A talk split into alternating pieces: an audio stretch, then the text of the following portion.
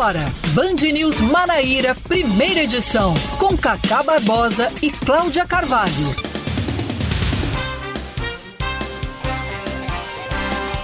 9 horas 26 minutos em João Pessoa, 9 horas 26 minutos na Paraíba. Bom dia, bom dia, bom dia. Hoje é segunda-feira, começando tudo de novo, dia 4. 4 de abril de 2022. Está começando mais um Band News Manaíra, primeira edição comigo, Cacá Barbosa e com Cláudia Carvalho. Bom dia, Cláudia. Muito bom dia, Cacá. Bom dia para todos os nossos ouvintes. A semana começa com chuva em João Pessoa, né? Sim, desde Tempo ontem. nublado, tá chovendo. E um bom dia, uma ótima semana para todo mundo. Vamos começar tudo de novo. Vamos aos destaques desta segunda-feira, 4 de abril de 2022.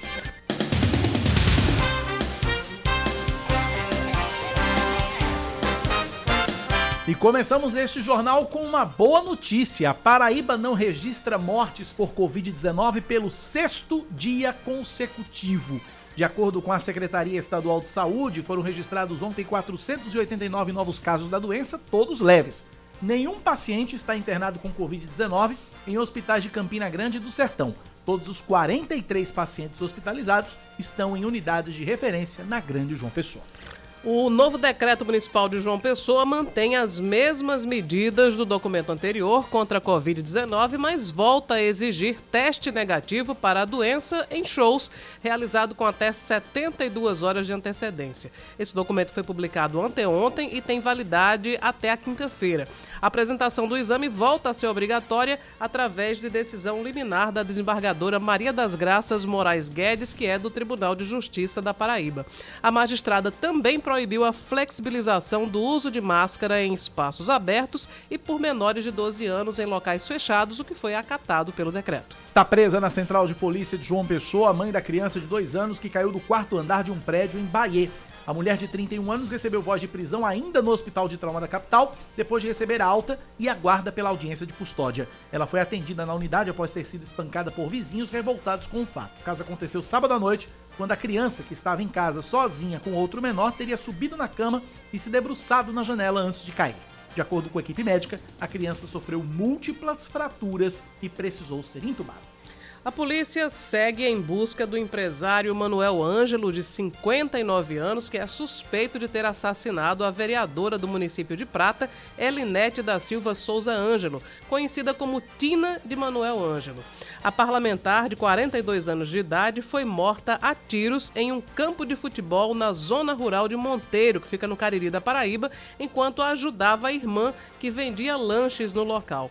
Elinete foi eleita vereadora de Prata em 2020 com cerca de 260 votos. O prefeito do município, Genivaldo Tembório, publicou nota lamentando o fato e decretando luto oficial no município. O Ministério de Minas e Energia inicia a busca por uma nova indicação para o cargo de presidente do Conselho de Administração da Petrobras após a desistência de Rodolfo Landim. O presidente do Flamengo desistiu oficialmente do posto na estatal, alegando que precisa se concentrar na gestão do clube rubro-negro.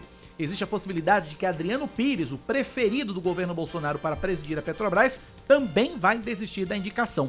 De acordo com o jornal O Globo, Landim e Pires não teriam aprovação fácil pelo comitê interno que avalia se eles têm ou não condições de ocupar os cargos para os quais foram indicados. Eles teriam relações que configuram conflito de interesse. Landim tem ligação com o empresário Carlos Soares, sócio de distribuidoras de gás. Pires é consultor do empresário e também de diversas outras empresas e associações do setor. 9 e meia, Cláudia Carvalho, destaque do esporte. Em partida atrasada da terceira rodada do Campeonato Paraibano, o Souza venceu o Botafogo por 2 a 1 ontem no Marizão. Arthur e Doda marcaram para o Dinossauro e Esquerdinha descontou para o Belo, que sofreu a primeira derrota no estadual. O resultado, uh, o resultado coloca o Souza na liderança do Grupo A com 14 pontos, empatado com o Botafogo, mas com um gol de saldo a mais, 6 a 5. As duas equipes voltam a campo depois de amanhã, às 8h15 da noite, pela última rodada da primeira fase da competição. O Belo recebe o Atlético de Cajazeiras no Almeidão e o Dinossauro encara o Alto Esporte no Marizão. Nem o Botafogo resistiu à máxima da torcida do Souza. Caiu no Marizão, é caixão. Exatamente. 9 e 31. Band News. Tempo.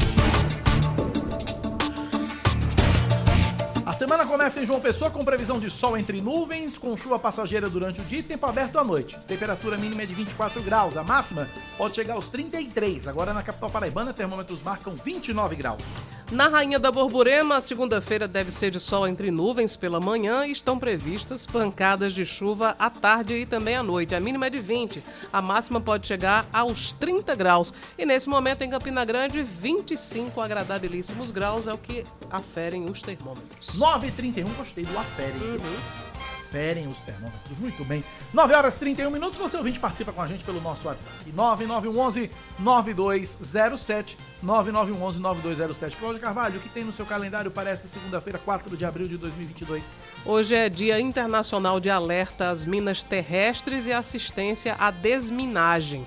Hoje também é Dia Mundial dos Animais de Rua e hoje é Dia Nacional do Parkinsoniano, a pessoa que é portadora do mal de Parkinson. Muito bem. Hoje também, um dia como hoje, só que em 1973, ou seja, há 49 anos, era inaugurado oficialmente o World Trade Center. 49 anos do World Trade Center, o World Trade Center foi destruído naquele episódio triste do 11 de setembro. E hoje, 4 de abril, Cláudia, é uma data duplamente especial para mim, particularmente. A primeira e mais importante de todas é que no dia 4 de abril de 1988, há 34 anos, nossa família, minha família, era completada pela chegada de minha irmã mais nova, Raquel. Uhum. Então hoje é aniversário da minha irmã do coração, Raquel, que eu amo de paixão. É do coração e de sangue, mas é do coração mesmo, porque é a irmã mais parecida comigo, é tipo minha versão masculina, tipo minha versão feminina, sabe? Uhum. Então, um beijo pra Raquel bem grande. É, faço bullying com ela direto, mas ela sabe que é tudo. Raquel gosta dela. muito de televisão também? Não, Raquel nem tanto. Raquel nem tanto. Doido sou eu da família. Deixa tudo normal. Então, um beijo pra Raquel bem grande. E hoje também eu completo nove anos do meu, posso dizer, do meu renascimento. Hoje é meu segundo aniversário, porque uhum. há nove anos eu estava me submetendo à minha cirurgia bariátrica pelas mãos do Mas meu querido. Passa rápido. Passa rápido, né? Pelas mãos do meu querido e estimado amigo e médico, a quem eu tô devendo uma visita já de muito tempo, doutor Augusto de Almeida Júnior, doutor Guga. Então é isso, são as duas datas muito especiais para mim. Aniversário de minha irmã, 34 anos, e 9 anos da minha cirurgia bariátrica, dia 4 de abril de 2013. Tempo voa. Passa muito rápido. Passa muito rápido. 9 horas 33 minutos na Paraíba, 9 e 33 A gente começa este jornal, convidando você para interagir com a gente no 9911-9207, 9911-9207. Você participa, você interage, nos ajuda a fazer o Band News Mandaíra primeira edição. Até às 11 horas da manhã a gente recebe o seu recado e coloca no ar aqui na nossa programação. Cláudia, é, a gente vai começar o nosso jornal dentro de mais alguns instantes. É, Leandro está só finalizando ali o contato com o novo secretário, não, perdão, o novo, novo comandante-geral comandante da Polícia Militar, Coronel Sérgio Fonseca. Ele que assume a vaga no lugar do ex-comandante agora, Coronel Euler Chaves. Nós falávamos na semana passada que o Coronel Sérgio era um nome muito cotado, mas que existia naquele momento uma, uma dúvida porque ele tinha tido um trabalho tão bom na administração penitenciária que o governador estava em dúvida sobre se retirava ele da administração penitenciária para o comando da PM. E acabou fazendo isso, né? E nomeou para a administração penitenciária o delegado, que era o corregedor-geral da Secretaria de Segurança, o delegado João Alves, né? Quem está agora à frente da administração penitenciária. Nesse fim de semana já se reuniram, viu? Sérgio mal assumiu o comando, já teve uma série de de coisas para resolver, reuniões, e uma delas foi nesse domingo, ele esteve reunido com o delegado João Alves. Muito bem, são 9h35, então daqui a pouco a gente traz a entrevista com o, o coronel é, Sérgio Fonseca, novo comandante da Polícia Militar. Enquanto isso, Cláudia Carvalho, a gente tem informações direto de Brasília, porque cerca de um quarto, Cláudia Carvalho, cerca de 25% dos deputados federais mudaram de legenda durante a janela partidária que terminou na última sexta-feira. Quem traz um balanço pra gente de Brasília é João Pedro Melo. A chamada janela partidária terminou no fim de semana e pelo menos 125 dos 513 deputados federais mudaram de legenda durante o período. Pela legislação, esse intervalo de 30 dias é concedido a parlamentares seis meses antes da eleição para que eles troquem de partido sem o risco de perder o mandato. Segundo dados da Câmara dos Deputados, o Partido Liberal, que abriga o presidente Jair Bolsonaro, foi a sigla que mais cresceu, chegando aos 73 parlamentares. Por outro lado, o União Brasil, que é o resultado da fusão do DEM com o PSL, foi o que mais perdeu deputados, ficando agora com 47. O número de trocas foi 8% maior do que o contabilizado na janela partidária de 2018, quando 116 deputados mudaram de partido. O advogado especialista em direito eleitoral, Alberto Rolo, aponta que o tamanho das bancadas é importante para questões como o tempo de rádio e televisão, além da distribuição de recursos do fundo partidário. Mas é importante destacar que o número da bancada, o número de votos, vai servir para conta de cálculo de tempo de rádio e televisão para outra eleição e principalmente para o fundo partidário para outra eleição. Então, quanto maior for a bancada, por isso esse troca-troca partidário, né, em troca de gente que vai puxar voto, quanto maior for a bancada em outubro, mais tempo de rádio e televisão na outra eleição e mais dinheiro do fundo partidário na outra eleição. O fato é que durante a janela, pelo menos 44 deputados se filiaram ao PL de Valdemar Costa Neto, fazendo o mesmo efeito do PSL em 2018, em uma espécie de esteira do presidente Jair Bolsonaro. Com isso, a bancada é agora a maior da Câmara, com 77 parlamentares, sendo que em 2019 o PL tinha 33. Já a bancada do PT, que tem hoje 56 deputados, ocupa a segunda posição. Logo depois aparece o PP, do ministro Ciro Nogueira, com 50 deputados. Por fim, o União Brasil perdeu 42 cadeiras e saiu da primeira para a quarta maior bancada, com 47 parlamentares. A quinta maior bancada é a do Republicanos, que tem atualmente 45 deputados, e juntamente com PP e PL, forma o chamado Centrão. Vale lembrar que a janela partidária não abarca os senadores, que podem trocar de partido a qualquer momento, mas alguns deles também aproveitaram o período para a troca de legenda. Bom, na bancada paraibana, Cláudia, do, entre os deputados federais, nós tivemos algumas mudanças. Por exemplo, o Damião Feliciano uh, saiu do PDT, PDT e foi para a União Brasil. Mudou de sigla e de Ideologia. postura política radicalmente, né? Exatamente. Também Rui Carneiro deixou o PSDB e se filiou ao PSC, né? E sem dificuldade, foi só para garantir aí uma tranquilidade maior na eleição, por causa do quociente partidário, aquela coisa Damião toda, né? também, né? Damião saiu do PDT porque imaginou que não conseguiria se eleger. Aí tentou ir para o PT, não, não foi aceito, tentou ir para o PSB também, não foi e acabou sendo recebido de braços abertos pela União Brasil e são sem alternativa, já que só tem tu, vai tu mesmo, né? Damião, no caso. É, Damião. Wilson Santiago, que saiu do PTB depois que perdeu o comando da legenda para Nilvan Ferreira, se filiou ao Republicanos. Uh, também, deixa eu pegar outro, outros nomes aqui. Edna Henrique também deixou o PSDB, né? Foi para o, o Republicanos. Foi para o Republicanos. Apesar dela não disputar, ela já anunciou que não vai disputar a reeleição, mas de toda forma ela é deputada atualmente. E o PSDB perdeu Rui Carneiro e perdeu Edna. No final das contas, ficou apenas com Pedro, que vai ser candidato a governador, né? Patrick Dornelles, que é suplente de deputado, está no exercício do mandato no lugar de Pedro Cunha Lima ele tinha sido eleito pelo PSDB, em 2020 se filiou ao PSD e agora é, se filiou ao PSC. Seguiu o Romero Rodrigues, Seguiu ficou Romero. chateado também com a mudança de comando no, no PSD, que agora tem como presidente a senadora Daniela Ribeiro. Rafa Fá, que é outro suplente, também era do PSDB, quase foi para o PSD uhum. e acabou indo para União Brasil. Isso. Rafa Fá, que também é suplente, que assumiu também o, o, cargo de deputado federal. São alguns nomes aqui da nossa bancada paraibana em Brasília. Já na, na Assembleia Legislativa, vários deputados também mudaram, 22, pelo menos 22. 22 mudaram, a gente só teve 14 que permaneceram com o mesmo partido, né? Cida Ramos do PSB para o PT, Estela Bezerra também do, PSD, do PSB para o PT, Adriano Galdino do PSB para o Republicanos, Manuel Lugério só botou um B na sigla, né? Porque era do PSD, foi pro PSDB. Uhum. João Gonçalves, que esse não para quieto num partido, é impressionante, saiu do Podemos e foi pro PSB. Branco Mendes também saiu do Podemos, foi pro Republicanos. Wilson Filho seguiu o pai, saiu do PTB e foi pro Republicanos. Jeová Campos deixou o PSB, foi pro PT. Jeová, inclusive, que não é candidato a nada esse ano, já assumiu, não vai, já, já admitiu que não vai disputar, não vai disputar a reeleição. Anderson Monteiro saiu do PSC e foi para o MDB. Tião Gomes do Avante para o PSB. Tassiano Diniz do Avante para a União Brasil.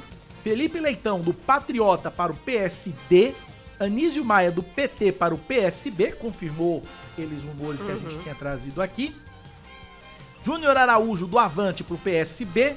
Ranieri Paulino do MDB para o Republicanos. O pai, Roberto Paulino, ficou no MDB. Porque não é candidato. Ele é candidato. Cabo Gilberto do PSL foi para o PL, do presidente Jair Bolsonaro. Assim como Moacir Rodrigues também saiu do PSL para o PL. Moacir Rodrigues, que é o irmão e Virgulino de Romero. Virgulino deixou o Patriota, foi para o PL. Bosco Carneiro, do Cidadania para o Republicanos. Doutor Érico, do Cidadania para o MDB. Eduardo Carneiro, do PRTB para o Solidariedade. E Lindolfo Pires, inclusive encontrei com ele sábado, eu tava pedalando e ele fazendo caminhada na orla.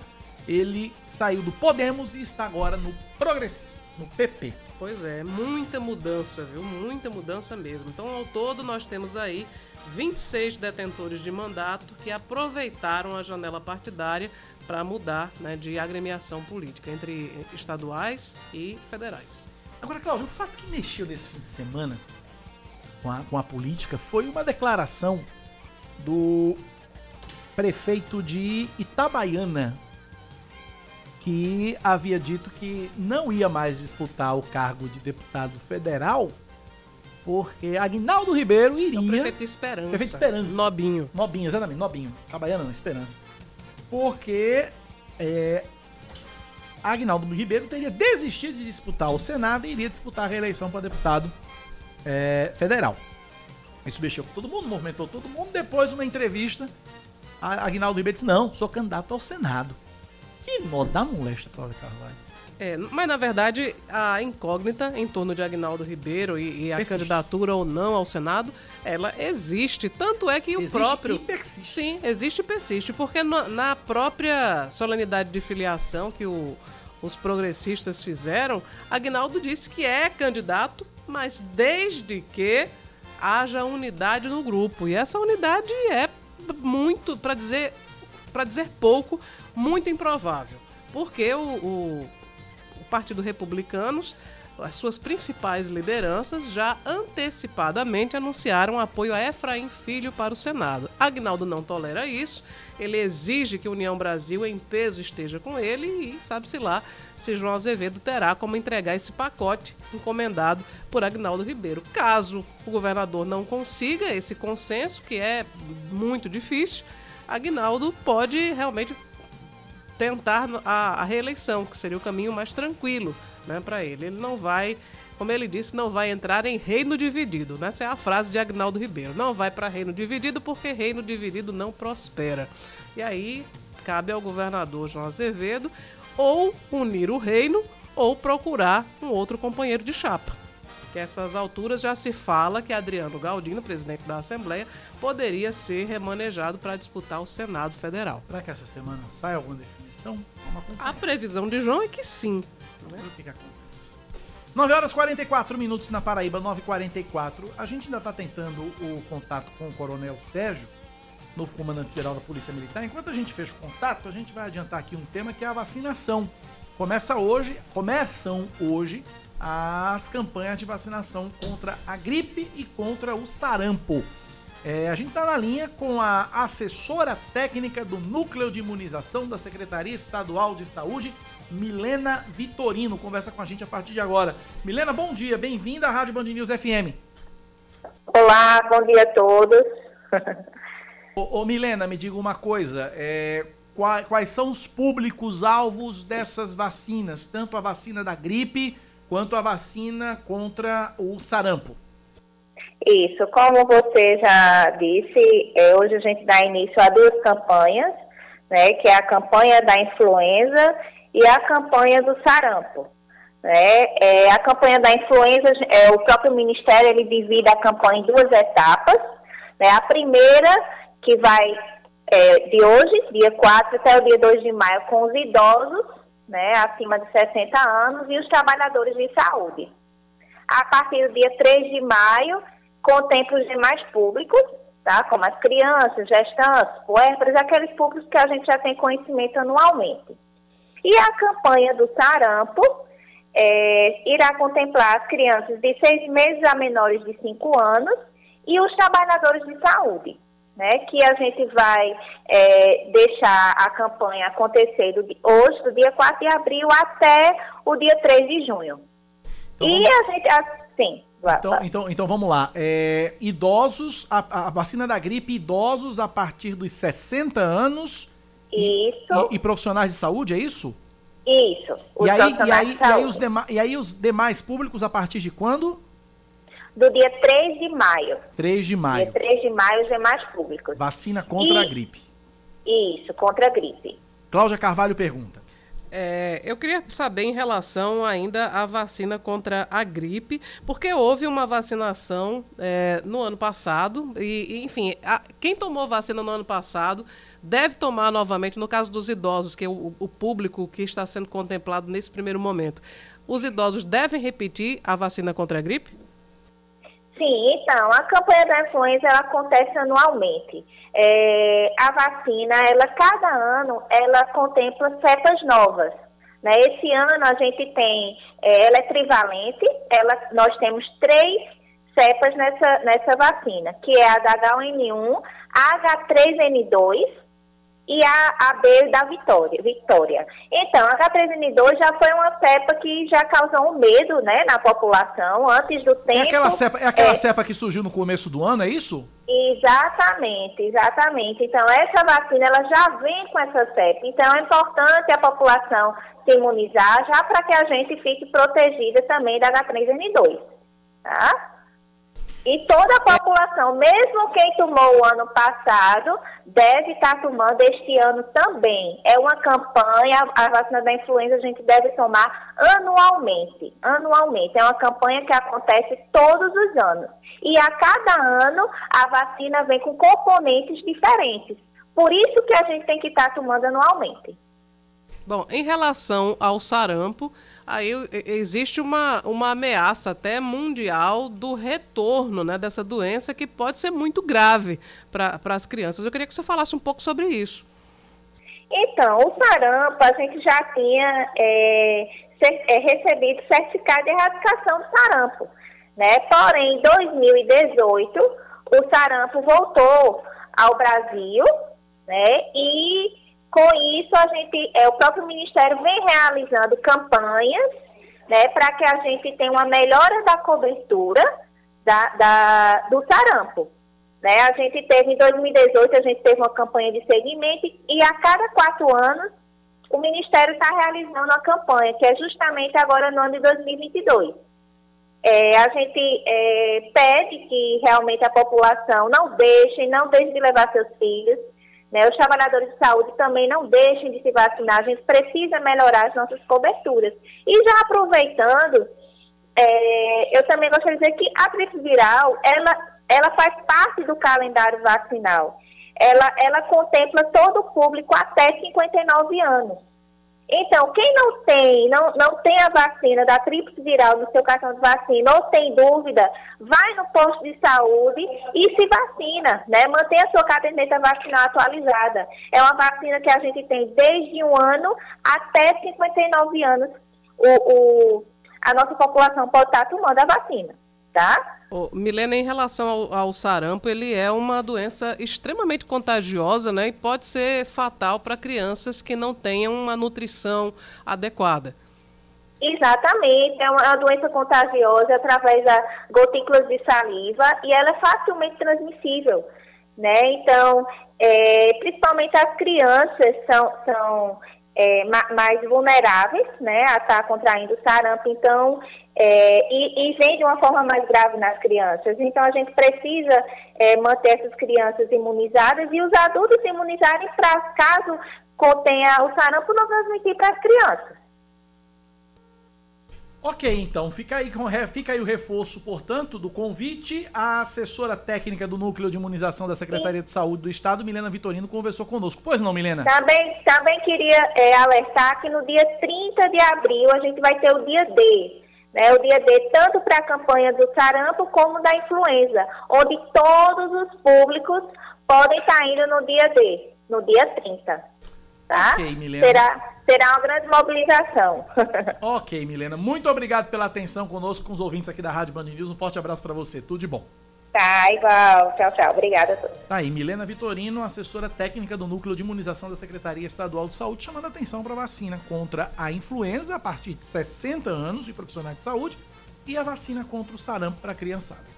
É, eu estava aqui fazendo uma pesquisa sobre os casos de sarampo e o país que mais tem, mais registrou casos de sarampo nos últimos anos foi a Ucrânia, que agora está em guerra. Caramba. Né? Que coisa.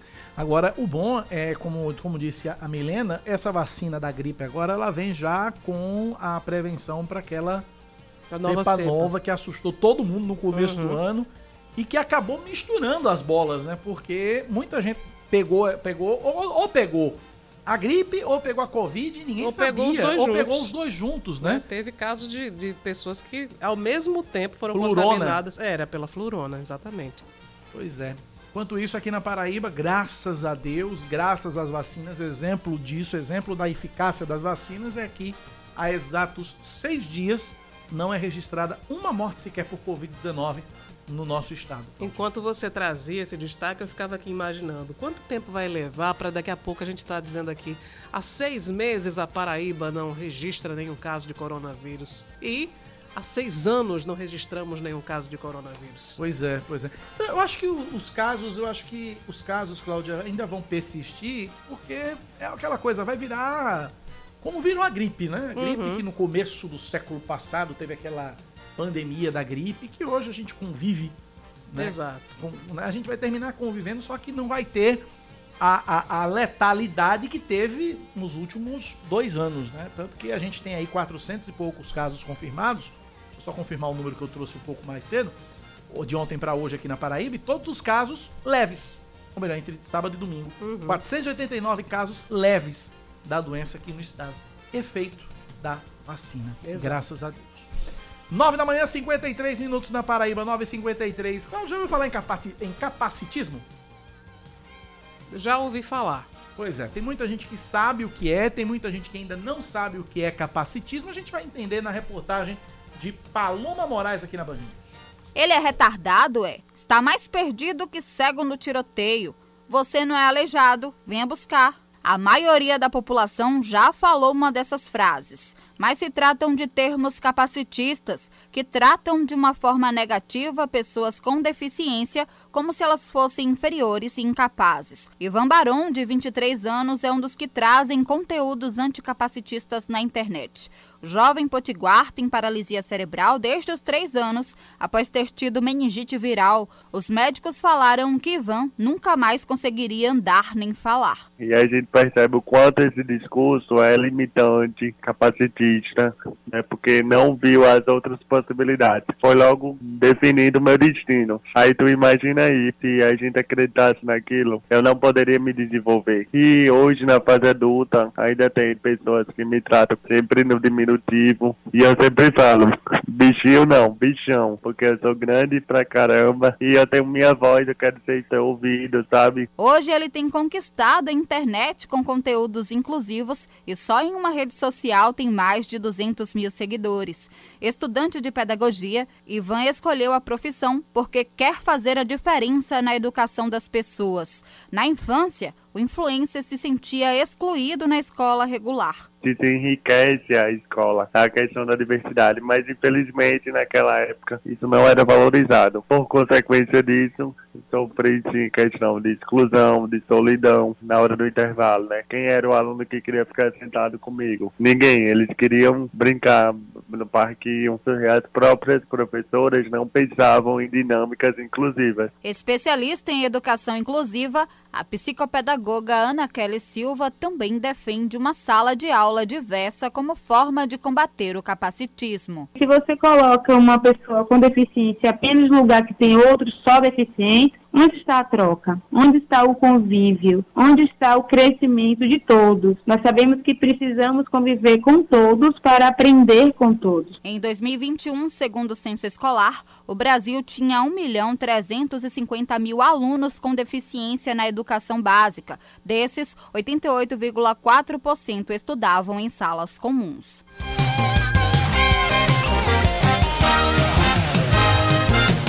Inclusive, eu já vi várias vezes postagem desse Ivan na, na, na internet e ele, de uma forma bastante bem-humorada e bastante clara, uhum. ele mostra realmente, principalmente as expressões capacitistas e coisa que a gente nem passa pela cabeça.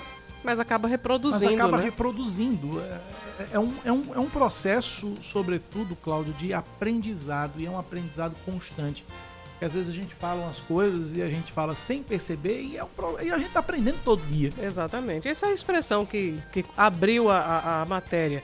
Mais perdido do que cego em tiroteio. Que a gente usa corriqueiramente, corriqueiramente. né? A gente tem que parar e pensar. Peraí, né? Vamos substituir por alguma outra coisa, né? Pois é. Que Esse não é seja cap... capacitista. Esse é o capacitismo. 9h57, Claudio, você tem uma informação? Tenho, tem uma informação agora, 957, que chega do Tribunal de Contas da União, uma decisão contra o ex-prefeito de Pedras de Fogo, que o TCU condenou o ex-prefeito Derivaldo Romão dos Santos, que era mais conhecido como Dedé Romão, ex-prefeito de Pedras de Fogo, a devolver quase 3 milhões de reais aos cofres públicos.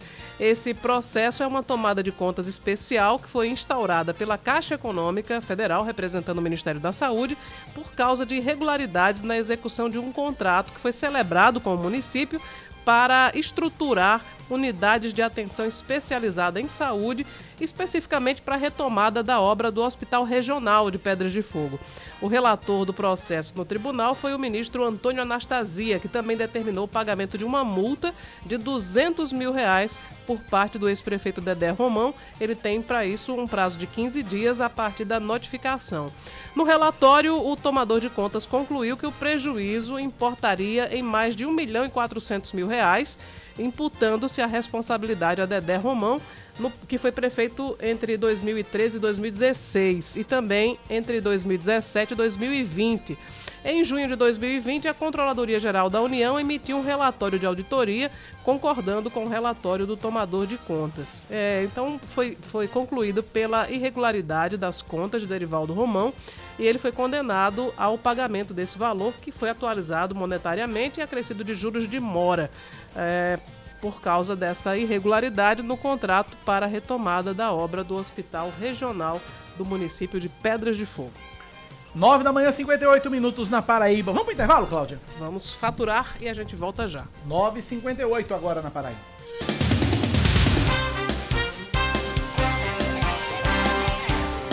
Dez horas, um minuto. Nós estamos de volta com o Band News Manaíra, primeira edição.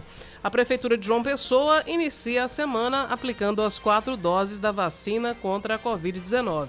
Os postos de vacinação funcionam nas policlínicas municipais de Mandacaru, Cristo, Mangabeira e também das Praias, além do Centro, Imuniza... Centro Municipal de Imunização da Torre, também nas unidades de saúde da família, no ginásio Ivan Cantizani em Tambiá e também no Mangabeira Shopping. Todos os públicos a partir dos 12 anos, exceto os que optarem pelo posto do Mangabeira Shopping, devem realizar o agendamento no site vacina.joaopessoa.pb.gov.br ou pelo aplicativo Vacina João Pessoa. Já as crianças de 5 a 11 anos e também os idosos a partir dos 80 estão dispensados do agendamento.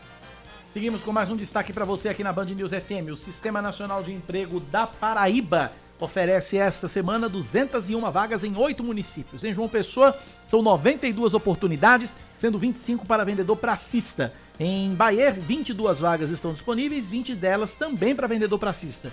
Já em Santa Rita, são 13 vagas, 5 delas para cortador de tapeçaria. O Cine Estadual também possui seis vagas no Conde, além de oportunidades nos municípios de Campina Grande, Mamanguape, São Bento e Guarabira. Na capital, o atendimento é no posto da Rua Duque de Caxias, no centro, em frente ao Shopping Terceirão, de segunda a sexta-feira, das 8h30 da manhã às 4h30 da tarde, por ordem de chegada. E nos demais municípios, nas casas da cidadania. A enfermeira Renata Nóbrega assume a Secretaria Estadual de Saúde da Paraíba. Ela, que ocupava o cargo de secretária executiva, substitui o médico Geraldo Medeiros. Outra mudança no primeiro escalão do governo foi no comando geral da Polícia Militar. O coronel Sérgio Fonseca, que deixa a pasta da administração penitenciária, assume o cargo deixado pelo também coronel Euler Chaves. Para o lugar de Sérgio Fonseca, na Secretaria Estadual de Administração Penitenciária, foi nomeado o delegado João Alves de Albuquerque. Também deixam o governo do estado Jonildo Cavalcante, secretário executivo de Agricultura Familiar e Desenvolvimento do Semiárido, e Célio Alves, secretário executivo do Orçamento Democrático. Os auxiliares foram exonerados a pedido para que eles possam disputar as eleições de outubro. O ex-presidente da Assembleia Legislativa, Ricardo Marcelo, se filia, ao, Republicanos, legenda comandada na Paraíba pelo deputado federal Hugo Mota.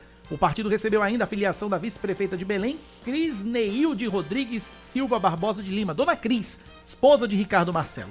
O Gumota afirmou que os novos filiados são líderes que têm grande força no brejo paraibano e chegam aos republicanos para somar uma nova pesquisa do Instituto Datafolha mostra queda na reprovação do desempenho do presidente Jair Bolsonaro na pandemia. 46% dos entrevistados continuam avaliando a gestão da crise sanitária como ruim ou péssima. Eram 54% no levantamento feito em setembro do ano passado. Hoje, 28% consideram o desempenho de Bolsonaro ótimo ou bom e 25% acham regular. Destaque do esporte, eu sou obrigado a ler isso. Fortaleza bate o esporte por 1 a 0 na Arena Castelão e é campeão da Copa do Nordeste de 2022. O único gol da partida foi marcado por Iago Pikachu de pênalti aos 47 minutos do primeiro tempo. O Leão do Pici dominou todas as ações, trocando passes e rondando a área rubro-negra e tomando conta aí de toda a primeira etapa da partida. Já no segundo tempo, o atacante tricolor Robson foi expulso depois de uma cotovelada no rubro-negro Rafael Thierry. 10 e 4 na Paraíba, 10 da manhã, 4 minutos. 9911-9207 é o nosso WhatsApp, 9911-9207. Vamos falar de política? Política, com Cláudia Carvalho. Ricardo Marcelo, de volta à cena política, assim como o ex-senador Raimundo Lira. Pois é, os dois estavam sem mandato, Cacá, não precisariam ter aproveitado esse período da chamada janela partidária para se filiar, e tanto é que Ricardo Marcelo se filiou somente no sábado. Né? Lira, Raimundo Lira ainda foi na sexta-feira. Mas, enfim, era só porque houve uma avalanche de, de, de filiações e eles acabaram é, vindo nessa onda. Né? Ricardo Marcelo e Raimundo Lira, então, ressurgiram, deixaram as respectivas aposentadorias da política para ressurgir na cena política paraibana.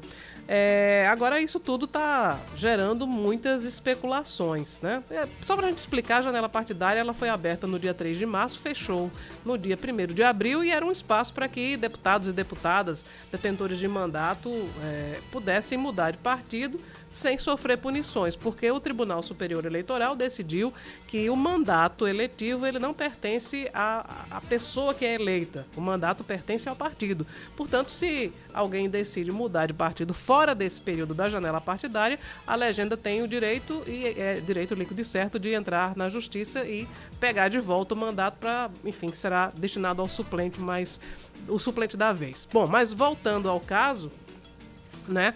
Ah, houve uma grande surpresa na filiação de Ricardo Marcelo, que havia anunciado em 2018, na verdade, ele havia anunciado que iria se aposentar da, da política, porque ele, ele foi eleito né, em 2014, mas não foi. Ele foi eleito deputado, mas não conseguiu ser eleito presidente da Assembleia, né? Que ele já vinha é, sucessivamente sendo o, o presidente da, da Casa Epitácio Pessoa.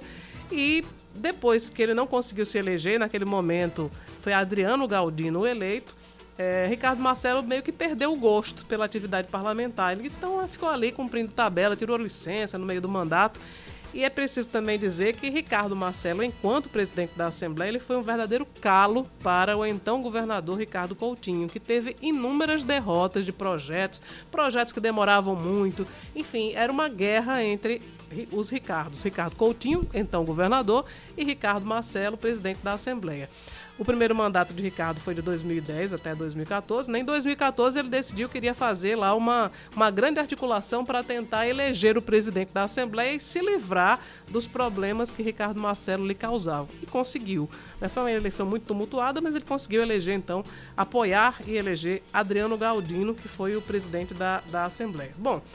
Ricardo Marcelo havia anunciado então a aposentadoria, mas em fevereiro desse ano ele é, filiado ao, ao MDB que estava, ele reapareceu no noticiário e anunciou que seria o coordenador da campanha de Veneziano Vital do Rego, que é pré-candidato do MDB ao governo, lá na região do Brejo, que é onde Ricardo Marcelo tem sua principal base. Inclusive, a, a esposa de Ricardo Marcelo Dona Cris, que também se filiou aos republicanos no sábado, ela é vice-prefeita do município de Belém. Bom, então o Ricardo Marcelo, que estava filiado ao MDB, que havia dito que coordenaria a campanha de veneziano no Brejo, simplesmente mudou de ideia radicalmente e se filiou no sábado à noite aos republicanos sendo recebido pelo deputado federal Hugo Mota, que é o presidente do partido.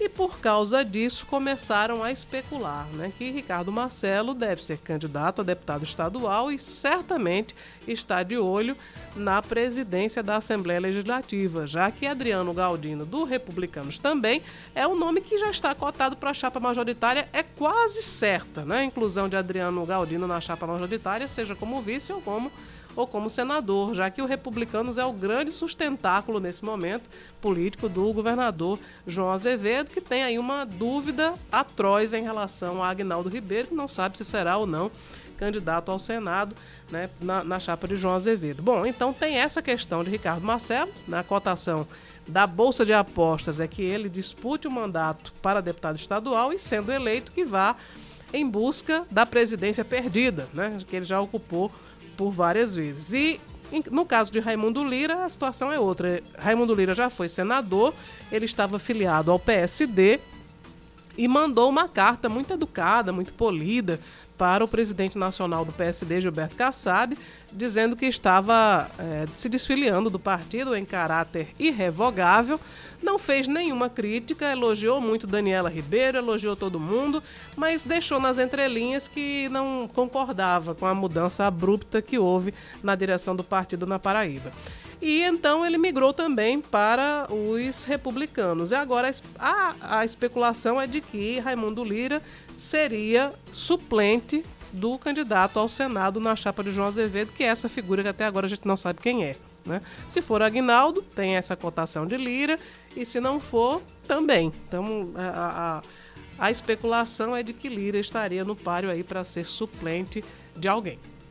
Até porque Lira tem uma coisa que se chama dinheiro. Sim, com certeza. Lira tem grana e grana sobrando para bancar a campanha. Então, normalmente o primeiro suplente é aquele que financia a campanha, o ou primeiro, ajuda a financiar a o, campanha. É, o primeiro suplente de veneziano Vital é Ney Suassuna, que também não é uma pessoa que seja é, descamisado, né? Verdade.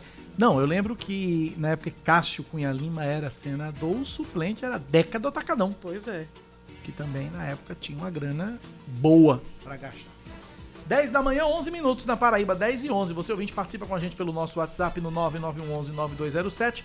9911-9207. Recebemos um adendo, Cláudia, com relação ao nosso calendário. Pois não. O ouvinte manda mensagem aqui pra gente. Vamos lá.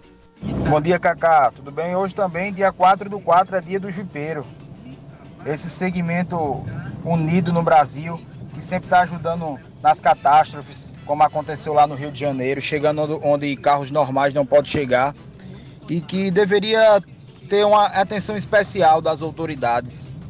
Um abraço a todos os jipeiros do Brasil. Dia do jipeiro, então. Eu fui fazer uma busca aqui e vi que é o segundo celebrado em meio à pandemia da Covid-19, né? O dia do jipeiro. É, né? Parabéns a todos os jipeiros aí pelo dia de hoje.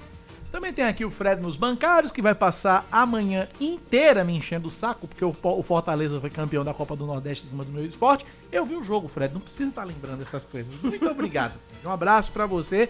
O mundo gira, né? O mundo gira. Né? Então, aí, uma hora a gente tá em cima, outra hora a gente tá embaixo. Né, Fred? Acontece. Normal. Me aguarde, viu? Espere o esporte ganhar de Fortaleza numa, numa competição importante que a gente conversa. 10 da manhã, 12 minutos na Paraíba, 10 e 12. Você ouvinte participa da nossa programação pelo WhatsApp 9911 9207 9911 9207. Já que Fred falou em futebol, vou trazer aqui a informação, a reportagem de Maurício Ferreira e Aline Fanelli, porque o Palmeiras é o campeão paulista de 2022. E eles vão contar essa história pra gente. Maurício Ferreira e Aline Fanelli.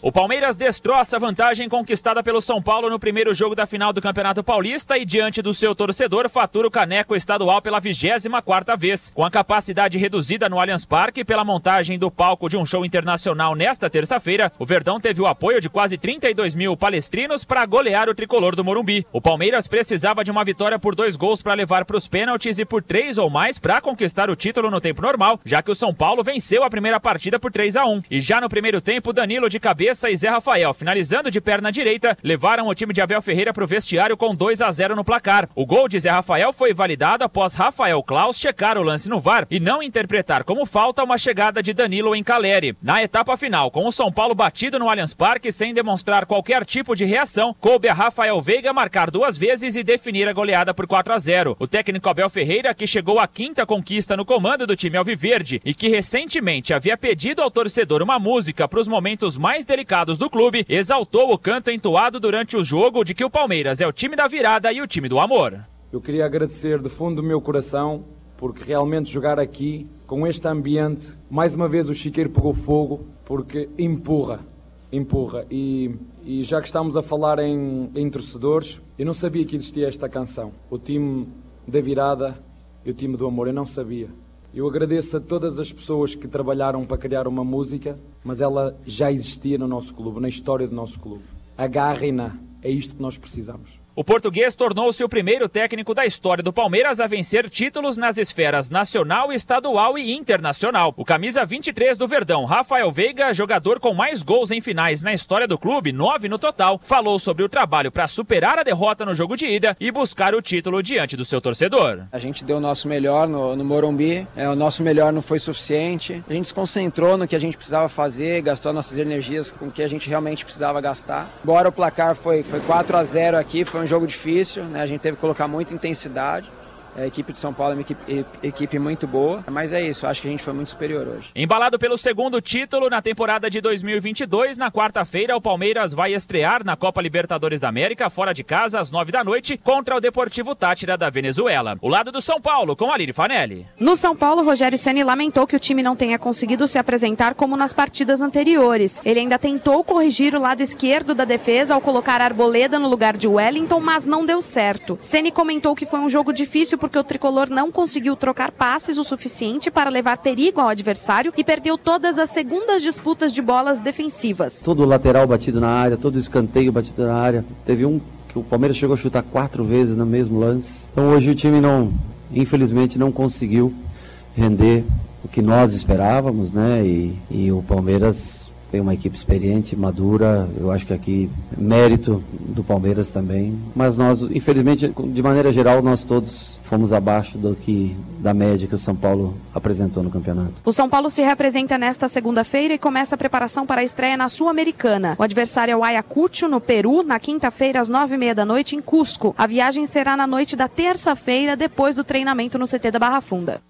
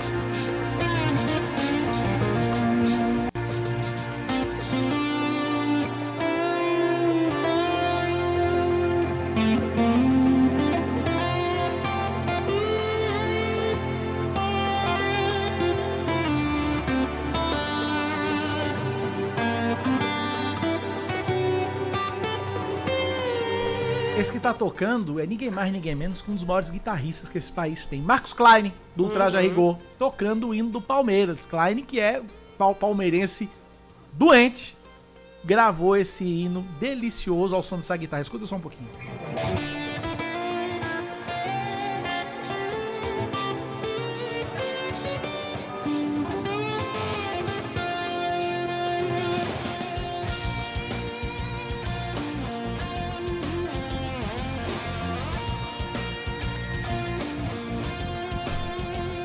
Sensacional, torcida que canta e vibra. Não sou palmeirense, mas o Palmeiras, ver o Palmeiras jogar, dá gosto, viu? Dá gosto e deu gosto ontem ver o Palmeiras jogar, revertendo a vantagem que tinha o São Paulo. Parabéns à torcida do Palmeiras. Inclusive tem ouvintes aqui mortos de felicidade aqui por causa exatamente da vitória do Palmeiras. Olha aí, ó. Bom dia, Cacá. Bom dia, Cláudia. Cacá, saudações ao- a todos os trincas, a todos os São Paulinos, viu? Um abraço a todos. Lembrança aqui do Alviverde Imponente. Tá aí, portanto, é o Neto participando aqui da nossa programação. Vamos pro intervalo, Cláudia? E a gente volta já com muito mais informações.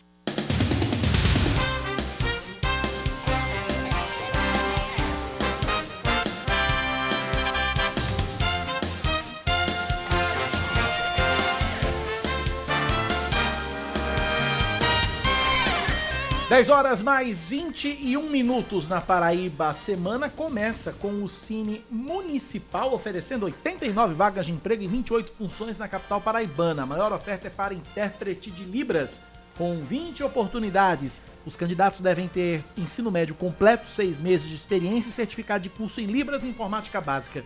Também há, 15, também há 11 vagas para vendedor pracista, 6 para auxiliar de linha de produção, 5 para técnico de refrigeração, 4 para costureiro na confecção em série, 4 vagas para carpinteiro de obras, 3 para panfleteiro, 3 para auxiliar de logística, 3 para armador de ferragens na construção civil, uma para, para auxiliar financeiro, uma para garçom, entre outras.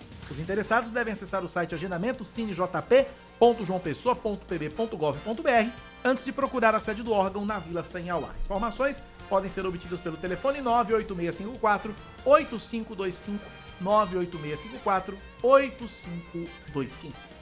O governador da Paraíba, João Azevedo, revela que o deputado federal e pré-candidato ao Senado pela União Brasil, Efraim Filho, rompeu porque não quis declarar voto no ex-presidente Lula para o Palácio do Planalto em outubro. João enfatizou que não acenou negativamente para a pré-candidatura de Efraim ao Senado, mas que impôs a condição de unidade da chapa em torno de um presidenciável e que, após essa condição, o deputado federal deixou o grupo. Rompido com João, Efraim confirmou recentemente apoio à pré-candidatura ao governo estadual do deputado federal Pedro Cunha Lima, do PSDB. Mais um destaque para você aqui na Band News FM Manaí, esse caso é bárbaro, absurdo. Uma mulher é levada à delegacia de Piancó, no sertão, suspeita de tentar vender fotos e vídeos íntimos da filha adolescente de 12 anos em Catingueira. De acordo com a polícia, a menor relatou que a mãe seria responsável pelo conteúdo e que o enviaria para uma pessoa de Fortaleza em troca de dinheiro. Além da adolescente, a suspeita também teria fotografado a si mesma, sem roupa, para compartilhar em um aplicativo de mensagem. Mãe e filha foram ouvidas ontem e um laudo médico apontou hematomas na menor. O caso vai ser investigado pela polícia e, e vai ser encaminhado para os conselhos tutelares de, pelos conselhos tutelares de Catingueira e de Piancó para o Ministério Público Estadual. E a gente sai de um caso bárbaro e vai para outro. A polícia prende o homem apontado como padrasto do bebê de um ano e três meses que morreu na última quinta-feira em João Pessoa. Ele foi encontrado sexta-feira à noite na região de Café do Vento, no município de Sobrado, e negou que estivesse fugindo. O suspeito também afirmou que não está envolvido no espancamento contra a criança, como foi dito pela companheira e mãe do menino. Ela confessou que espancava o filho, mas disse que o companheiro era quem batia mais na criança. A Polícia Civil deve dar mais detalhes do caso hoje de manhã durante entrevista coletiva na Central de Polícia aqui da capital. A mãe do bebê está detida no presídio feminino Júlia Maranhão, na capital, para onde foi levada depois de passar por audiência de custódia que converteu a prisão em flagrante em prisão preventiva. O presidente Jair Bolsonaro indica o advogado Daniel Pereira, assessor especial do ministro da Saúde Marcelo Queiroga, para uma vaga na diretoria da Agência Nacional de Vigilância Sanitária. Para fazer parte da Anvisa, o nome dele precisa ser aprovado em sabatina no Senado. A vaga é para ocupar o lugar de Cristiane Jordan, cujo mandato termina em julho. Destaque do esporte. Pela última rodada do Grupo B do Campeonato Paraibano, o 13 goleia o já rebaixado Esporte Lagoa Seca por 6 a 0 em Campina Grande e o Campinense vence o Nacional por 3 a 0 em Patos. As partidas foram realizadas no último sábado. Com os resultados, a Raposa garante a vaga direta para as semifinais do estadual, enquanto Nassa e Galo disputam na repescagem a outra vaga contra o segundo e terceiro colocados do Grupo A. 10 da manhã, 25 minutos na Paraíba, 10 e 25. 9911-9207 é o nosso WhatsApp. A gente agora traz detalhes, mais informações sobre o caso da tortura e da morte daquele bebê de um ano e três meses aqui em João Pessoa. Além da mãe, agora o pai tá preso. A gente tem as informações com Joana Brito. Padrasto ele. É, é padrasto, exatamente. Joana Brito tem as informações. É você, Joana.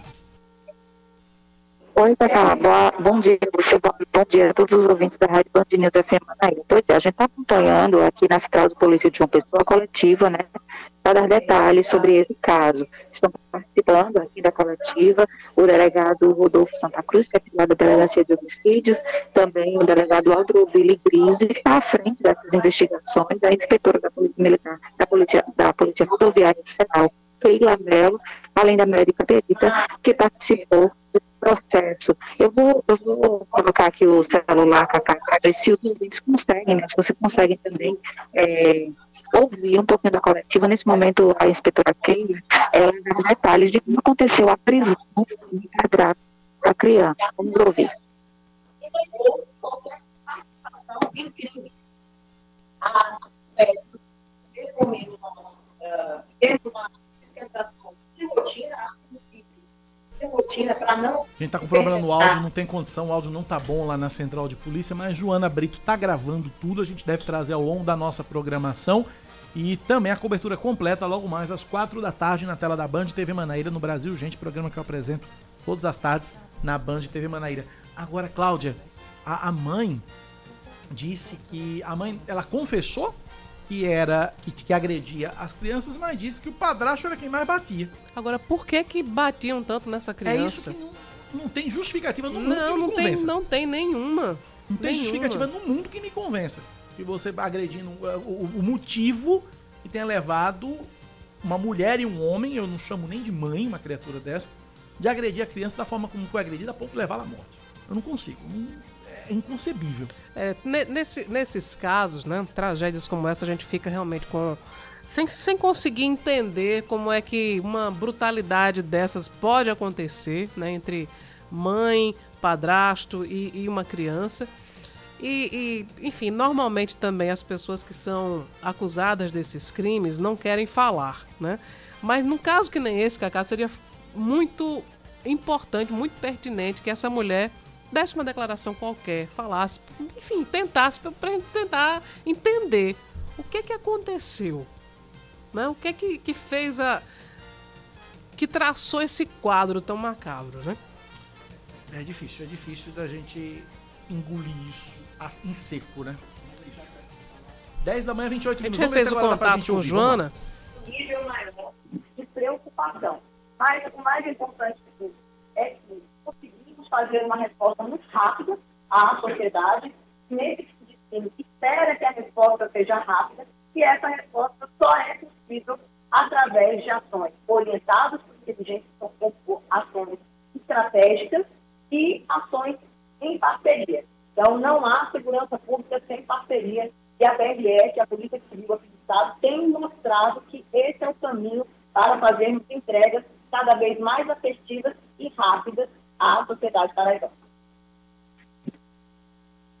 Cacá, você me ouve? Sim, ouço sim, Joana, pode seguir.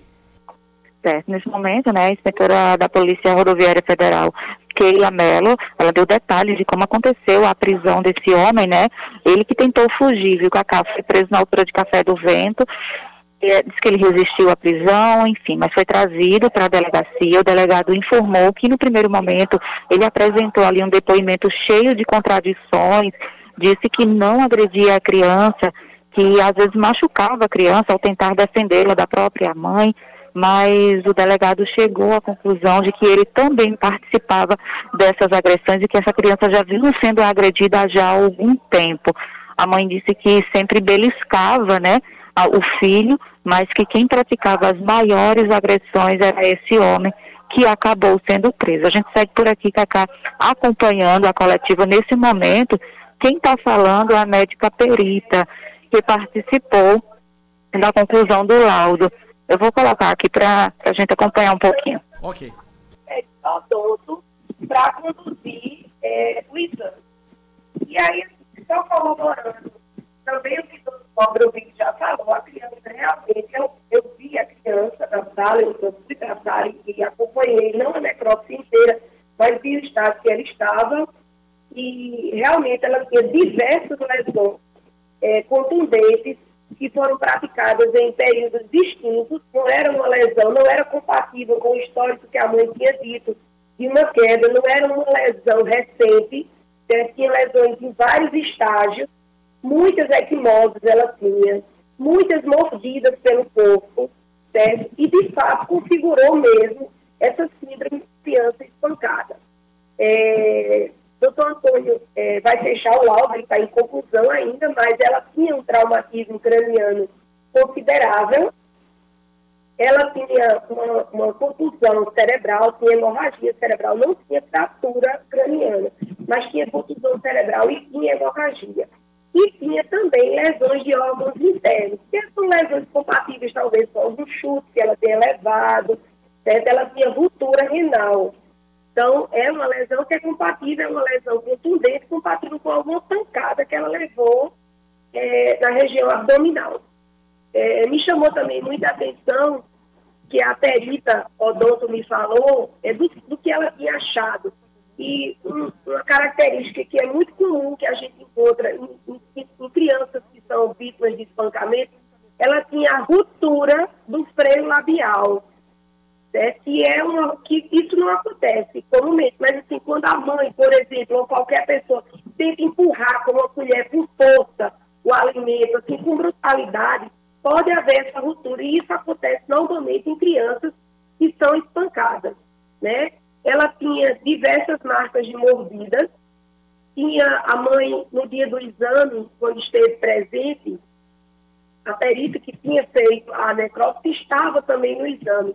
E perguntou e ela disse que era o irmão que mordia, mas ela tinha mordidas de fato assim de pequenas, compatíveis talvez com a mordida de criança, mas tinha outras mordidas também de diâmetro eh, da circunferência da boca maior que não eram compatíveis com mordidas de criança, né?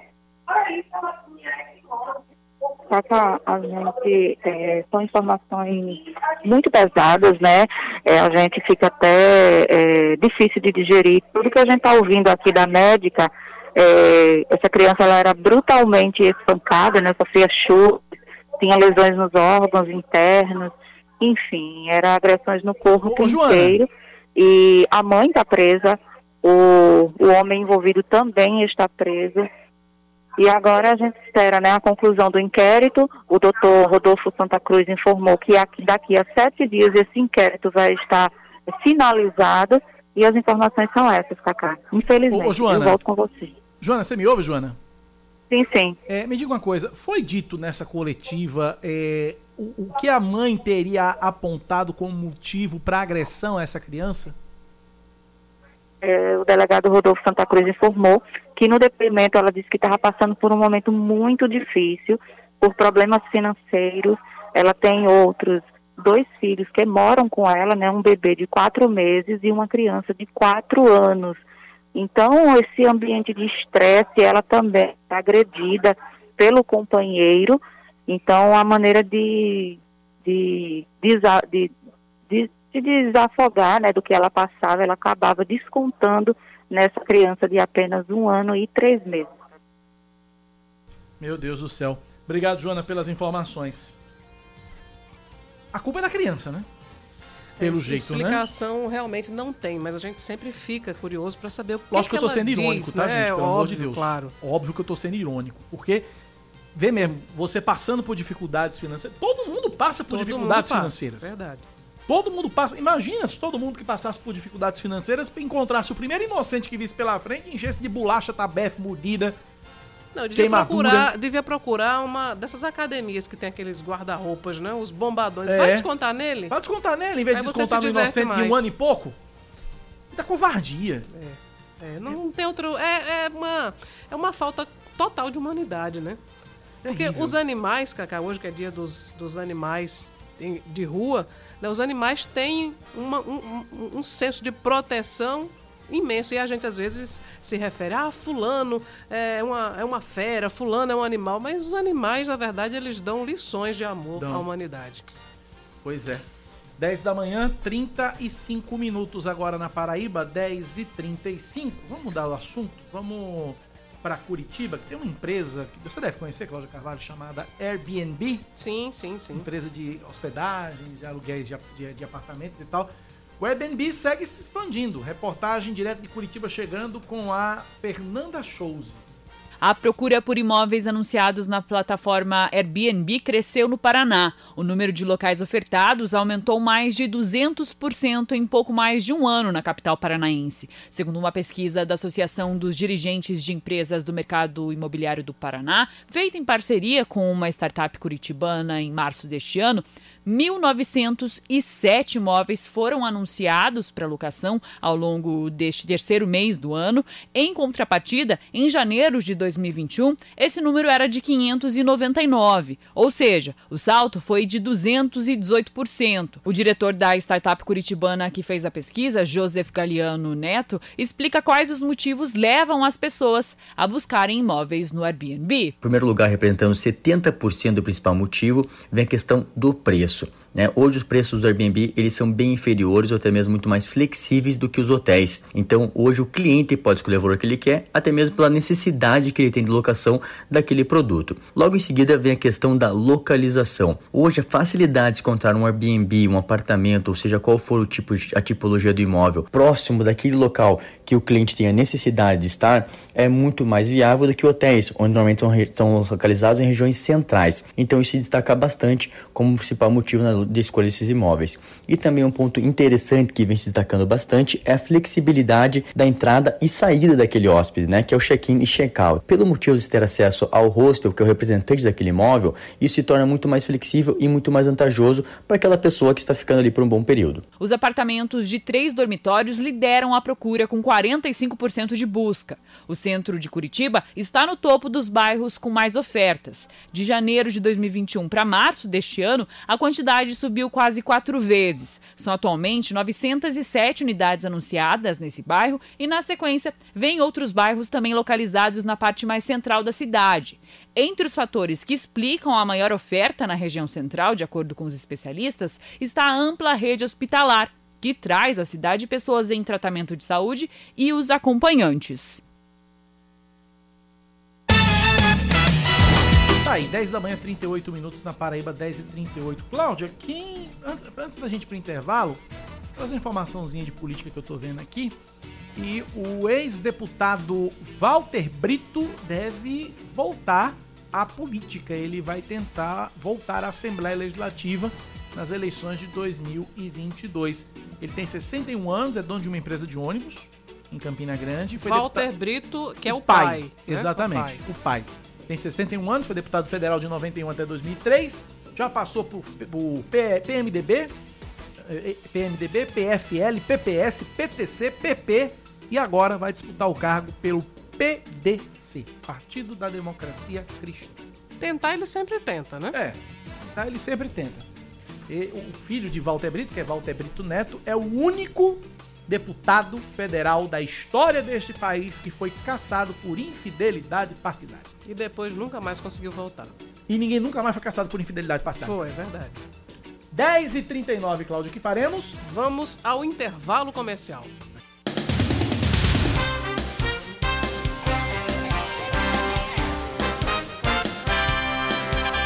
São 10 horas e 41 minutos. Nós estamos de volta com o Band News, primeira edição em sua reta final. A Defesa Civil de João Pessoa registra 63 milímetros de chuvas acumuladas nas últimas horas. E agora em João Pessoa, aqui no centro de João Pessoa, faz sol. Faz tá sol. um dia bonito, né? Depois que começou, amanhã começou com muita chuva, mas agora estamos com sol.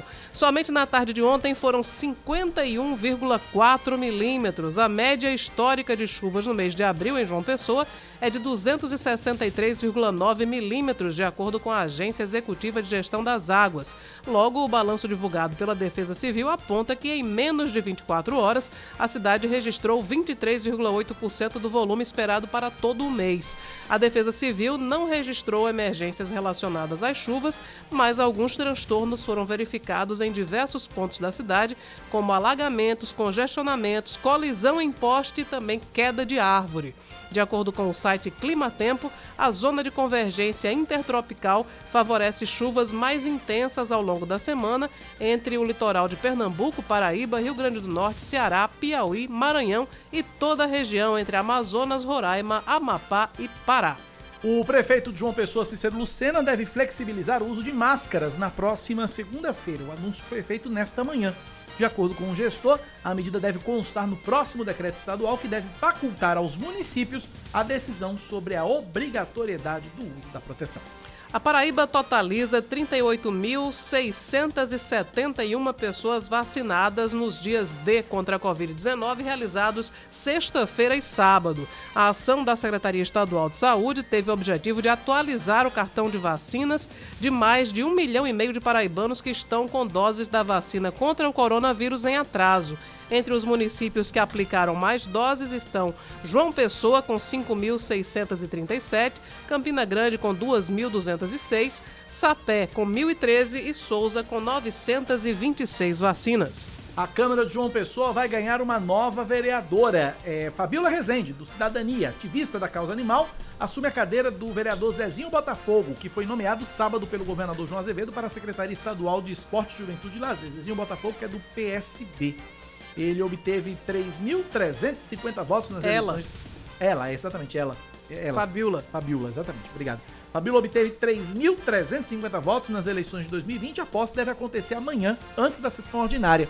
Fabiola é fundadora e presidente da ONG Ajude Anjos de Rua, criada em 2015, que atua na Grande João Pessoa com foco no resgate de animais em situação de rua, vítimas do abandono e de maus tratos. Cláudio.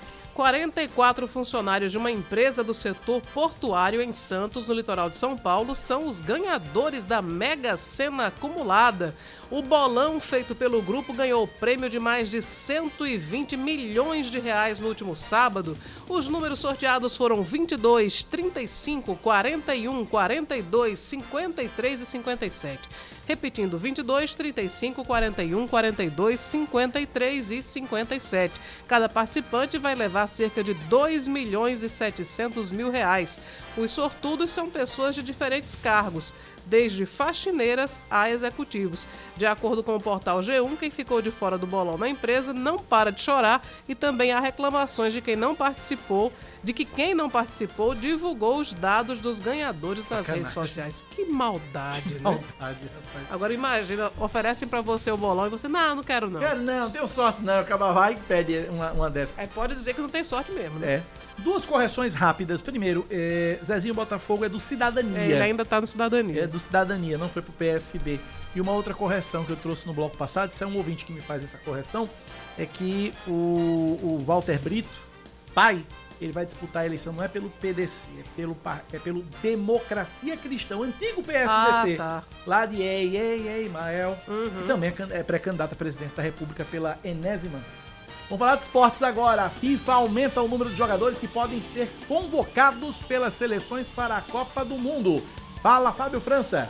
As seleções vão poder convocar até 26 jogadores para a disputa da Copa do Mundo do Catar. A FIFA deve confirmar a autorização nos próximos dias. O pedido especial feito por alguns treinadores foi encabeçado por Tite. Para mim é melhor 26. Eu entendo que para o Brasil é melhor 26. A comissão técnica entende. Tem outros que têm outros objetivos e, e têm outros problemas e não querem. Quando foi colocado que de 23 a 26 essa possibilidade, fica a critério de cada um, digo, aí é coerente. O Brasil estreia na Copa do Mundo no dia 24 de novembro, às 4 da tarde, pelo horário de Brasília, contra a Sérvia. Depois, enfrenta a Suíça no dia 28 e Camarões no dia 2 de dezembro. Holanda e Senegal abrem o Mundial no dia 21 de novembro.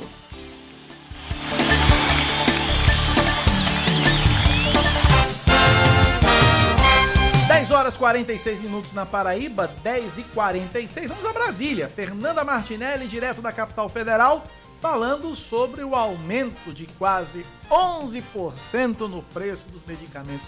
Como diria José Luiz da Atena, Cláudia Carvalho. É só no nosso. Bom dia, Fernanda.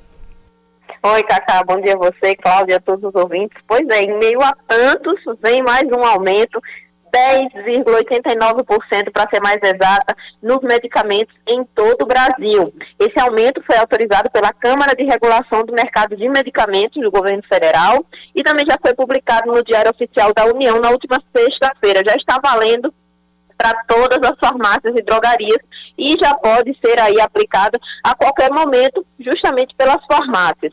De acordo com o Sindicato da Indústria de Produtos Farmacêuticos, essa alta só não foi maior do que em 2016, que teve uma porcentagem de aumento aí de 12,5%. Já em 2021, o reajuste foi de 8,15%. O próprio sindicato está recomendando que as pessoas que precisam de medicamento de uso contínuo já façam essas compras antes do reajuste, antes que esse reajuste seja aplicado. De acordo com o sindicato, esse aumento se deu por causa da cotação do dólar, que chegou a aumentar quase 40% nos últimos dois anos, e também com os gastos com frete, que aumentou cerca de 10% por causa da alta do preço dos combustíveis. Então, quem tiver medicamento de uso contínuo que precisar comprar, e até mesmo pessoas que precisam de medicamento de forma eletiva, corram nas farmácias, porque vai ter aumento, vai ter um aumento bem alto, e agora o remédio, assim como a cesta básica, assim como o combustível, vai ficar mais caro. Volto com vocês. Obrigado, Fernanda Martinelli, pelas informações. 9 não, 10 da manhã, 48 minutos na Paraíba, 10 e 48. 9911-9207, WhatsApp da Band News FM. Agora a gente fala de esportes aqui na Band News. Esportes, com Ellison Silva. Caiu no Marizão, prepara o caixão. É assim que o torcedor do Souza se refere ao seu campo de jogo, lá no interior da Paraíba. E a vítima da vez foi o Botafogo, que saiu de João Pessoa, líder do Grupo A do Campeonato Paraibano, e com a vitória lá no Sertão poderia até se classificar antecipadamente para a semifinal do Campeonato Paraibano mas o Dinossauro do Sertão mostrou força, abriu o placar logo no comecinho da partida com o Arthur, depois esquerdinha do Botafogo fez um golaço de fora da área, mandando a bola no ângulo de Ricardo e deixou tudo igual, mas no segundo tempo, em um bonito gol de falta, o volante Doda deu a vitória por 2 a 1 ao Souza, resultado que colocou o time na primeira colocação do Grupo A do Campeonato Paraibano, faltando uma rodada para o seu fim. Apesar disso, eu acho que o Botafogo segue como favorito a terminar a competição na liderança, o que garante a vaga direta na semifinal. Isso porque na próxima quarta-feira o Belo encara já o já rebaixado Atlético de Cajazeiras, enquanto o Dinossauro do Sertão vai pegar o Alto Esporte, que tem remotas chances de classificação, precisa vencer justamente no Marizão a equipe do Souza para se classificar, para passar o São Paulo Cristal na tabela. E por isso, por o Botafogo enfrentar um adversário que já não tem nenhuma ambição no torneio, é mais provável que o Botafogo consiga uma vitória um pouco mais elástica que lhe garanta um saldo de gols maior do que a equipe do Souza e passe na primeira posição. Os dois times têm 14 pontos nesse momento, com um saldo de gols de 6 para a equipe do Souza e de 5 para o Botafogo da Paraíba. Então o Botafogo precisa de uma vitória maior por dois gols a mais do que o Souza fizer contra o Auto Esporte, caso o Dinossauro venha a vencer, e aí já se garante automaticamente na liderança da competição e empurra o Dinossauro do Sertão para enfrentar o 13 na segunda fase do Campeonato Paraibano. Fim de semana também serviu para a gente ter ainda mais orgulho de ser nordestino. A final da Copa do Nordeste foi uma situação épica, Castelão lotado, muita festa da torcida do Fortaleza e também dos torcedores do esporte que compareceram ao local. Festa digna de Super Bowl, aquele grande evento do futebol americano com um show no intervalo. Só que quem se apresentou lá na capital cearense foi o Xande Avião, que fez um show que encantou e emocionou todo mundo, finalizado ali é, nos 15 minutos de intervalo com anunciação de Alceu Valença, música que é praticamente um hino não oficial do povo nordestino. A Copa do Nordeste se engrandece cada vez mais e a cada temporada mostra que a gente sabe sim fazer as coisas e a gente não depende que ninguém venha de fora para nos ensinar o que é futebol, porque o principal campeonato do primeiro semestre do país, em um domingo de tantas finais estaduais, o nosso foi o grande destaque.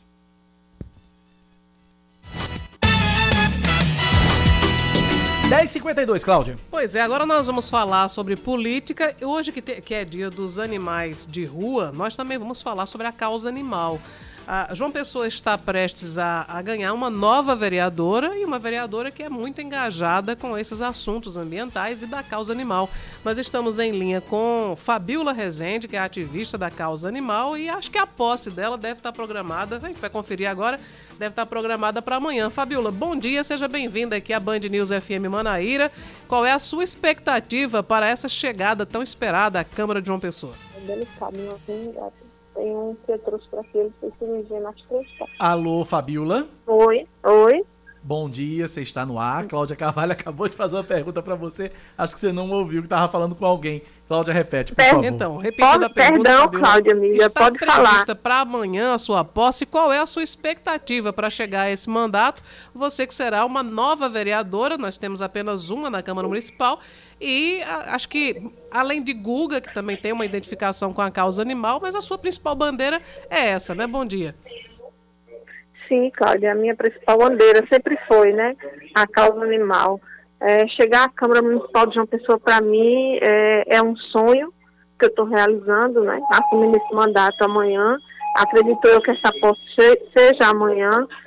E levantar essa bandeira, para mim, sempre foi algo acima de tudo, é, menos de Deus. Aqui na Terra, é, é acima de tudo que eu defendo essa causa. Ô, e a minha expectativa está grande para realizar leis e projetos. Né? É a primeira parlamentar a chegar na Câmara Municipal com os votos realmente da causa animal. Então, eu tenho que fazer jus a esses 3.350 votos. Ô, ô, Fabiola, eu queria que você. Lógico, quem é e quem é, quem é identificado e quem é ligado à causa animal conhece você, você dispensa qualquer tipo de apresentação. Mas para a população em geral, quem é Fabiola Rezende, além de ser uma ativista da causa animal? Está cortando a, a, pergunta, mas eu acredito que eu tenha entendido. Eu acho que para muitos, Fabiola Rezende é, hoje é a pessoa considerada é, ativista animal, não só no, na cidade de João Pessoa, mas também no estado da Paraíba. Atualmente eu ganhei esse prêmio como ativista do ano, como melhor ativista do ano, e é, eu sei que eu tenho uns seguidores e, e quem também não é seguidor já passa a conhecer o meu trabalho através de outras pessoas. E eu sei que eu tenho o apoio dessas pessoas e, além de assumir a Câmara, né, saio como pré-candidata da Cada Federal também este ano, em defesa da causa animal. Sempre essa é a minha bandeira. Não que eu não vá defender outros segmentos. Sim, vou defender. Mas o principal é a bandeira, a causa animal. Além da causa animal, que outras bandeiras você pretende defender na Câmara de João Pessoa, Fabiola? Cacá, eu, eu pretendo defender a bandeira da mulher, é, é, LGBT, algumas outras, né? Mas aí fica bem, bem, é bem nítido que a, a pessoa Fabiola Rezende está é, tá marcada como protetora e defensora dos animais, entendeu? a minha luta vai ser lá em prol disso aí, mas que não venha ser só isso, né? Porque a causa está ligada à saúde pública, à educação, à cultura de paz, e não deixa de estar tá ligada às outras bandeiras, já que está envolvendo isso. O negócio não é só defender a causa animal, mas você vivenciar ela, entendeu? No dia a dia, porque é diferente. Quando a gente sente, como eu sinto no dia a dia, quando nesse momento eu estou numa clínica, e vejo a situação de um animal, é bem diferente de você defender vendo e sentindo do que você defender sem ter vivido aquilo. Isso não só na causa animal, mas na questão LGBT, mulher, entendeu? E outras e outras bandeiras. Cláudia. É, eu sei que o nosso tempo já está bem curtinho, a gente está caminhando para encerrar o Band News Manaíra primeira edição, mas eu queria perguntar do ponto de vista político, você entra na bancada de apoio ao prefeito Cícero Lucena e qual é a sua postura também em relação ao governador João Azevedo? É, Carla, é, é, Cláudia, eu entro na, na, na, na questão da, do apoio da base do prefeito Cícero Lucena, mas eu não deixo de, de agradecer ao governador do estado e ao deputado Evásio Bezerra, Zezinho do Botafogo, que foram pessoas que me ajudaram a chegar até aí, né? Que fique uma aí que todo essa, esse movimento para que eu chegasse à Câmara Municipal de João Pessoa amanhã foi feito através do governador João Azevedo, de Evásio, é, do vice-prefeito Léo Bezerra, de Evásio Bezerra, né? Para que eu pudesse chegar e defender uma causa que, para mim, eu estou felicíssima, porque está sendo a primeira pessoa a chegar na Câmara, como eu disse a você, defendendo realmente a causa animal com os votos da causa animal. Ok, Fabiola Rezende, ativista animal, próxima futura vereadora de João Pessoa, deve tomar posse amanhã na Câmara Municipal. Fabiola, obrigado pela atenção conosco, com nossos ouvintes. Sucesso na sua missão no Parlamento de João Pessoa. Muito obrigado pela, pela entrevista. Cacá e Cláudia, que agradeço a vocês, sempre solícitos, e agradecer à imprensa por tudo, porque sem ela também eu não teria chegado onde eu cheguei, porque vocês dão muito, muito atenção é, à causa animal, e a gente precisa urgente de políticas públicas. Deixa aqui o meu abraço. Forte abraço, sucesso para você, Fabiola. Obrigado pela, pela participação.